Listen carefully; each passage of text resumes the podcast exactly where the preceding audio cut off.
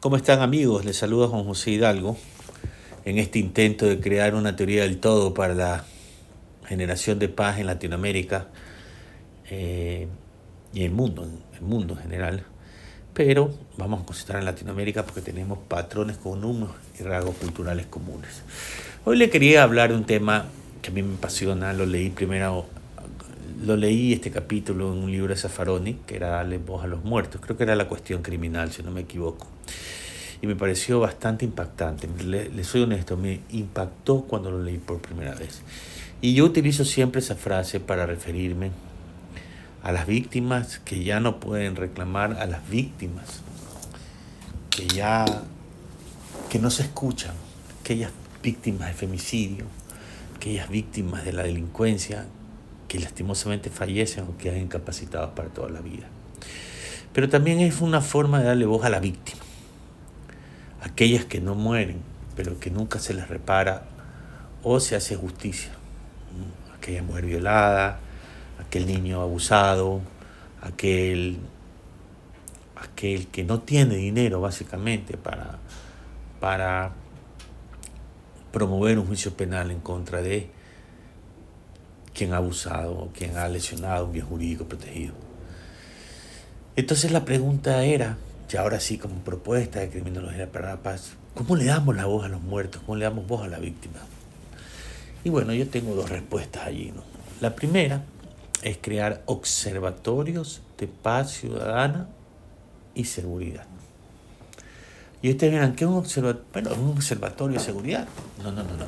Este es un observatorio que verifica que a través de la justicia se logre la paz y audite, controle, verifique, analice, genere estadísticas y obviamente con ese resultado demande a la justicia, a, a los poderes estatales, la realización de la justicia. Por ejemplo, aquí en Ecuador tenemos que solo en una provincia se reciben más de 102 mil denuncias. Eh, el EQ 911 reportaba que solamente a nivel nacional por mes de denuncias intrafamiliares se reciben casi 85 mil.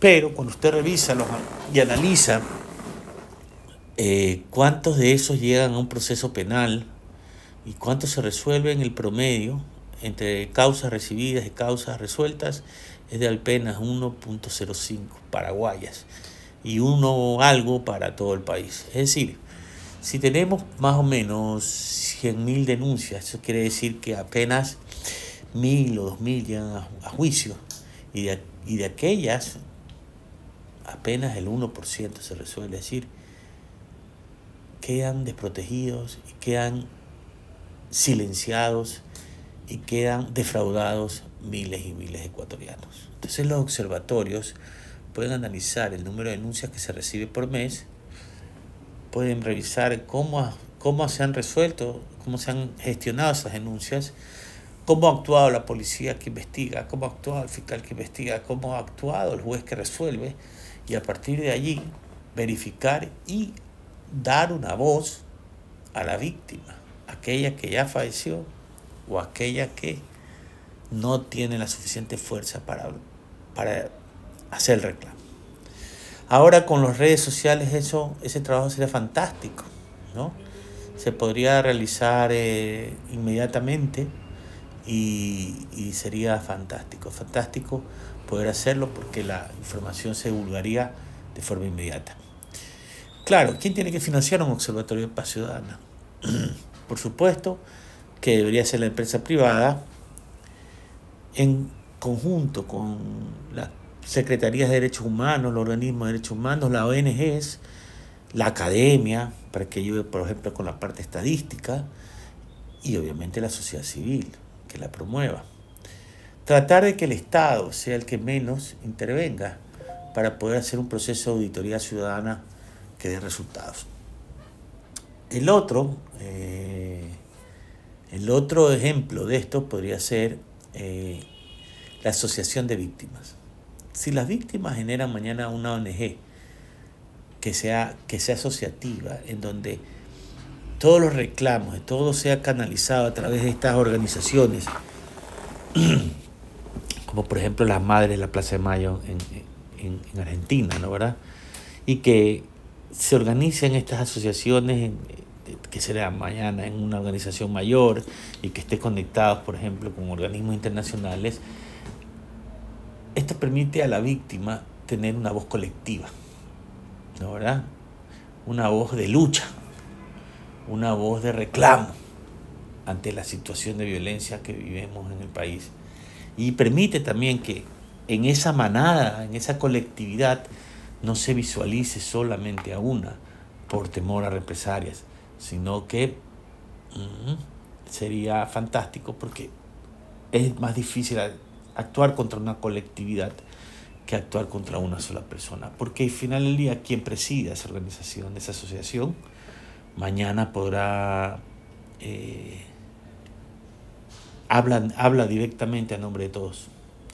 Sería simpático inclusive hacer una asociación de víctimas latinoamericana. ¿Por qué? Porque tanto en Ecuador, tanto en México, tanto en Argentina hay, por ejemplo, víctimas de el narcotráfico, adictos que mueren por microtráfico. Entonces ahí las madres, los padres podrían representar a estos chicos.